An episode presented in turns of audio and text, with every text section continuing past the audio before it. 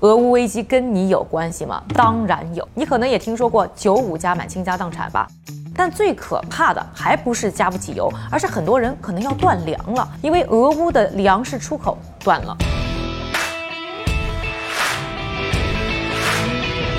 作为全世界第一大小麦出口国的俄罗斯和第五大的乌克兰，这把握着全球很大一部分的粮袋子，包括呢全球百分之二十九的小麦出口，百分之十九的玉米出口，甚至这百分之八十的葵花籽油出口。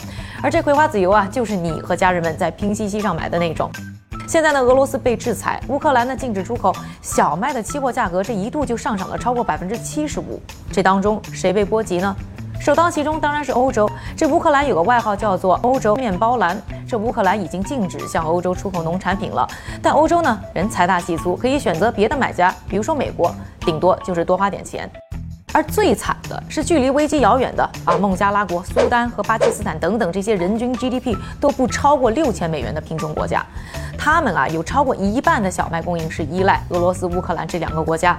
没有替代，就是有不少人要断粮。大国们大刀阔斧的经济博弈，这遭殃的却可能是八竿子都打不着的最穷的国家们。而这样还不是危机的全部。俄罗斯和他的盟友白俄罗斯是全球呢重要的化肥出口国，因为制裁，全球的化肥供应不足，直接将导致今年产量下滑。再加上这油价大涨，运输的费用也跟着涨，这都落在食品价格上。联合国粮食署的数据显示，就在二月，全球食品价格同比增长了百分之二十点七，达到历史新高。大部分国家就是它不断粮，也会面临粮食供应不足啊。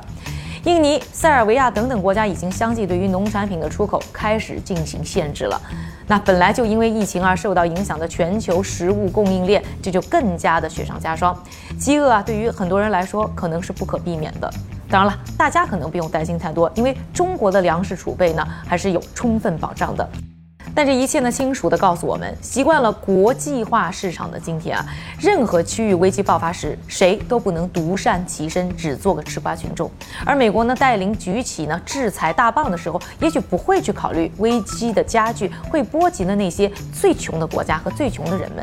甚至啊，美国的农民们可能是危机当中最大的受益者，因为美国就是全世界仅次于俄乌地区第二大的小麦出口国。美国小麦的出口高峰呢，一般是在四月中旬开始，但今年美国的农民们可能会等到今年夏天收获开始前的最后一刻才出售，等待更高的价格。大家怎么看呢？欢迎在留言区给我留言。关注一加，做更有前途的人。